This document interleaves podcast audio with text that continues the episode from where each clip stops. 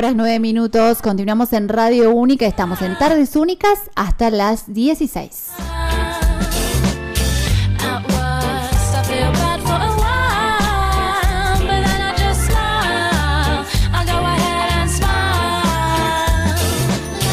Y estamos ya en contacto con eh, un funcionario de la Municipalidad de Córdoba, me estoy refiriendo al licenciado Jorge Foloni, él es secretario de Gestión Ambiental y Sostenibilidad de la Municipalidad de Córdoba y es una de las personas que tiene un poco a cargo esta enorme transformación del Zoológico Córdoba en un parque de biodiversidad. Foloni, buenas tardes. Buenas tardes, Laura, un gusto, ¿qué tal?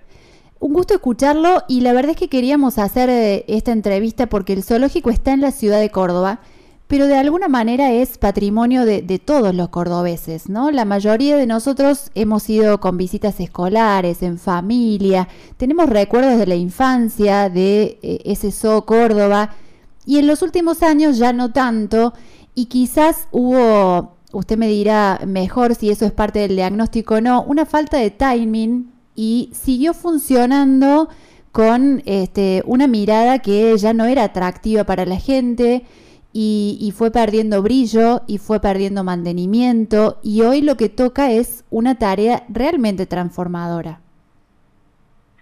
Sí, como dices Laura, y tal como lo definió el intendente Martín Yarlora, que es quien nos encomienda esta misión, el zoológico atrasa, esa fue la frase tal vez que expresa la realidad de hoy de, este zoológico que ha terminado un ciclo y cumplió su ciclo.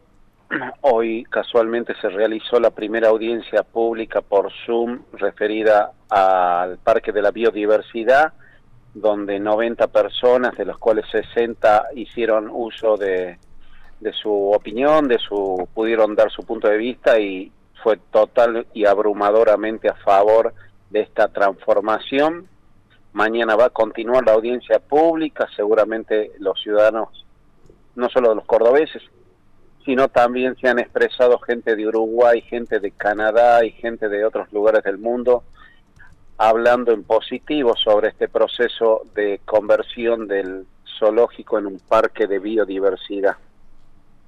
¿Y qué significa cambiar una perspectiva por la otra? Porque va a ser la, una infraestructura similar, van a permanecer ahí algunos de los animales que actualmente están. Sí, los centrales y principales del cambio de concepción, el eje ya no es la ganancia que podía obtener un privado o una empresa del exhibicionismo animal, ahora el eje es el bienestar animal, el eje es la conservación animal, el rescate animal, y eso hace que todo el aparato que nosotros estamos diseñando desde el municipio funcione en beneficio del bienestar animal. Por eso se crea este ente de la biodiversidad, el Bio Córdoba, que va a tener como misión única mejorar las condiciones de habitabilidad de los animales que hoy están en el zoológico en este, en este zoológico que desaparece y que se convierte en un parque de biodiversidad, donde no va a haber un exhibicionismo a los fines de lucro, sino que va a haber un relacionamiento del animal con la persona a los fines de educación, a los fines de estudio científico, a los fines de, del rescate animal. Vamos a constituir el centro de rescate de la provincia más importante. Ahora, por ejemplo, con el tema de los incendios, por primera vez el, personal veterinario de lo que era el zoológico concurre a un lugar a atender a los animales. En esa misión nos encomendó el intendente y así lo hizo el personal del ex zoológico que se apersonó con sus veterinarios en esta semana pasada a atender a los animales y además involucrar, valorar el enorme potencial natural y cultural que hay dentro del predio hay un patrimonio cultural que hay que revalorizar y rescatar e integrarlo con el Parque Sarmiento, que forman el mismo ecosistema, mejorar la, el lago del parque y hacerlo trabajar todo como una sola unidad, ¿no? Bien, ¿en qué estado están hoy los, los animales estos que ya no pueden eh, trasladarse porque no, no hay un hábitat que los recibe y les permita eh, sostener su vida? Estamos hablando de animales que llevan algunos 20 años en el zoológico. fundamentalmente los animales de gran porte no se van a poder trasladar, van a cumplir su ciclo de vida en, en, el lugar donde hoy están. Lo que podemos hacer por ello y lo vamos a hacer es mejorar sus condiciones de habitabilidad. Trasladar algunos animales a su hábitat natural sería un crimen porque, por ejemplo, en muchos casos de ellos nacieron en cautiverio o bien no saben proveerse de su propio alimento, con lo cual mandar o enviarlo a su lugar de origen o hábitat natural sería, eh, como dije, un crimen. Por lo tanto, eh, hay que esforzarnos en mejorar sus condiciones de vida y si eh, pueden liberar algunos animales, se procederá seguramente a esa liberación, pero habiendo analizado siempre la situación del animal, ¿no? Porque a veces es causarle un daño y no un beneficio. ¿De qué animales estamos hablando? ¿De qué especie, por ejemplo? Hipopótamos, por ejemplo, los tigres que eran del circo este que, que estaba en Belleville. Eh, los tigres no pueden alimentarse por sí mismos. Los pumas, el puma es un animal que se domestica de manera casi inmediata, por lo tanto, una vez que toma contacto con el ser humano, luego liberado busca al ser humano, con lo cual se transforma en un gran riesgo y no sabe ya vivir solo. El caso de los hipopótamos no van a poder ser trasladados. Y luego el ente evaluará qué animal puede serlo y se verificará y se evaluará las formas de hacerlo, ¿no? En condiciones de seguridad. Bien, yo pensaba en este parque de, biodiversidad y hacía la comparación con el eh, acuario del río Paraná, que se pensó como un centro científico, tecnológico, educativo y de preservar la fauna de esa zona y me imaginaba algo similar, obviamente con las características de la fauna y flora de Córdoba. ¿Va a haber algo de, esto en este nuevo parque? Siempre que se respete al animal en su, en su hábitat dentro del predio, va a haber esta, esta sinergia con las personas que ingresen al predio con la idea de que ingresen libremente y puedan interactuar con el animal pero siempre te repito en condiciones que se les dé seguridad y no pueda y no los afecte en su bienestar o en su comportamiento, ¿no? Va a haber, digamos, esta sinergia entre las personas, entre los que vienen al predio del parque a, a, visitarlos, pero no va a ser un exhibicionismo para a los fines de obtener dinero, sino sí va a ser a los fines de educación, a los fines de estudio científico, tenemos el CONICET, tenemos el, el Centro de Zoología de la Facultad de la UNC que, que, van a trabajar y van a seguir trabajando allí. Tenemos una escuela que va a seguir funcionando dentro del predio.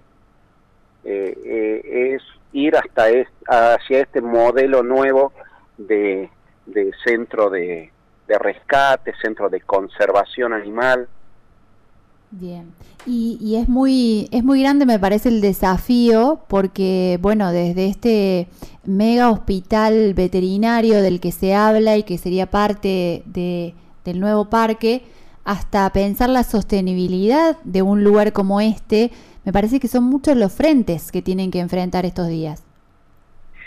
Al comienzo va a ser todo un desafío importante porque no tenemos la disponibilidad inmediata de recursos económicos para solventar y enfrentar las inversiones que necesita este predio y este lugar, pero sí contamos, por supuesto, con mucho más medios de los que contaba la concesión. Tenemos herramientas, el municipio cuenta con herramientas como para hacer las acciones inmediatas que tienen que ver con la higiene, con el mantenimiento del espacio verde, con mejorar los hábitats donde están cada uno de los animales. Estas acciones que no requieren grandes inversiones son las que nosotros vamos a ir llevando adelante de manera inmediata, ahora en breve. Eh, luego, por supuesto, hay inversiones mucho más onerosas, mucho más importantes que hacer en el predio, que seguramente llegarán con el tiempo, con un ente que va a estar, va a estar funcionando y financiándose de nuevos flujos de dinero que antes no ingresaban para estos fines, como por ejemplo lo que se genere de las concesiones del Parque Sarmiento. Bien, y, esta, esta readecuación de espacios eh, tendrá que ver con algo de forestación, por ejemplo. El zoológico venía teniendo muchos sectores de cemento, mucha construcción. No por eso era más accesible a, que la gente circulara libremente por el lugar. ¿Cómo se va a manejar esto? El predio de, lo que va a ser el Parque de la Biodiversidad tiene que ser intervenido fuertemente en cuanto a infraestructura. No es no está condición, no es inclusivo, no está pensado para personas con capacidades diferentes, con lo cual hay que hacer que esto suceda, que sea un, lugar inclusivo, hay que mejorar todos los senderos y allí mismo, por supuesto, mejorar fundamentalmente la flora porque tiene un patrimonio natural muy importante con lo cual hay que eh, cuidarlo y hay que embellecerlo y hay que apoyar y, fomentar toda esta flora, ¿no? Bien. Eh, ¿Tienen un, un plazo? ¿Tienen un proyecto que se ha trazado, me imagino, por etapas, pero tienen un plazo para que esto, eh, en mente al menos, ¿no? Para que esto pueda volver a abrir sus puertas y que la gente empiece a ser parte de la dinámica y del cambio o todavía es muy temprano? el ente prevé el funcionamiento de una comisión, un comité de expertos y una comisión consultiva. Estos dos organismos son los que van a ir orientando cuál es el rumbo del ente y van a ir definiendo plazos y proyectos. El comité de expertos tiene como finalidad la confección de un master plan, que es el definitiva el que va a fijar el norte de lo que va a ser este parque de la biodiversidad y siempre con el acompañamiento de todos los sectores del proteccionismo, instituciones, universidades, en el Consejo Consultivo, a los fines de que siempre se pueda eh, guiar al ente en el buen eh, camino del bienestar animal, ¿no? Por supuesto. Bien, y me parece que esta es otra característica importante, el hecho de que hayan eh, abierto las puertas y de que se pueda pensar colectivamente el Parque de la Biodiversidad, porque lo que venía ocurriendo por la dinámica de la concesión y, sin ánimos de, de, echar tierra a quienes ya no están más a cargo, pero es que había un par de personas que resolvían y después eh, del resto de la comunidad solo se veían las quejas, ¿no? Fuimos al zoológico y nos pasó esto, no están bien cuidados los animales. Bueno, sin, sin ir más lejos, estas denuncias que precipitaron todo el cambio y que fueron a raíz de un grupo de personas que se metieron al zoológico. Abrir a la posibilidad de que haya otros actores sentados a la mesa con la municipalidad debería enriquecer también ese trabajo, ¿no? Y va a ser un proceso muy participativo de escucha abierta, activa, a todos los sectores. Es lo que era el zoológico, lo que va a ser este parque la biodiversidad, es patrimonio no solo de los vecinos de Córdoba, sino como bien dices Laura, de todo, de toda la provincia, de todos los cordobeses.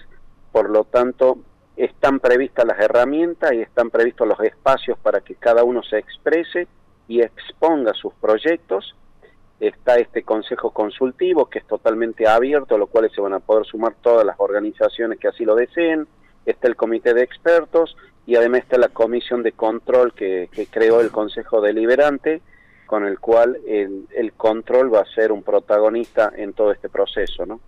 Bien, me, imagino el desafío, eh, usted a principio de este año estaba abocado más que nada a la erradicación de basurales, a la limpieza de Córdoba, y no sé si decirlo de un día para el otro, pero así se vio a la distancia, tuvo que ponerse al hombro este parque. ¿Cómo lo está viviendo?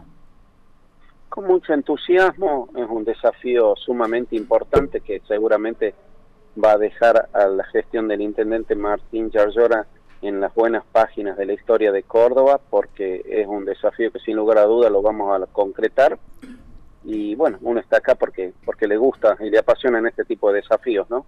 Así que estamos con, con muchas ganas y, y, tenemos un muy buen equipo en la municipalidad en esta gestión como para, para seguramente llevar este este parque a un, a un buen final.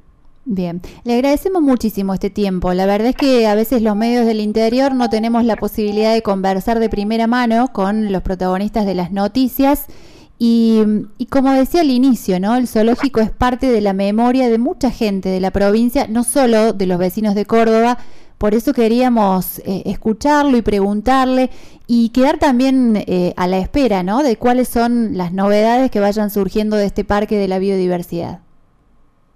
Bueno, cualquier consulta estamos a su disposición y muchísimas gracias por la comunicación.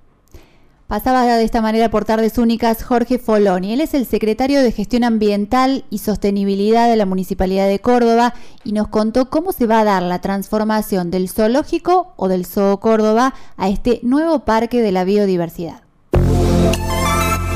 El día continúa y nos queda toda una tarde por delante y mucha música para que te quedes con nosotros. Única 104.3, 104.9 FM.